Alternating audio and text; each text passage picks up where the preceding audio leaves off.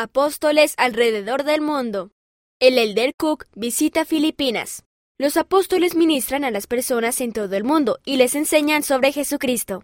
Mientras el Elder Quentin L. Cook y la hermana Mary Cook se hallaban en Filipinas, un enorme volcán hizo erupción. Les alegró hallarse allí para poder ayudar y dar consuelo a las personas. Había tanta ceniza en el aire que se hacía difícil respirar. Algunas personas tuvieron que abandonar sus viviendas. Muchas familias durmieron en edificios de la iglesia. Además, dio gracias a los miembros de la iglesia por prestar servicio cristiano unos a otros, así como amigos de otras religiones. El Elder Cook dijo a las personas que el Padre Celestial les ama y les ayudaría.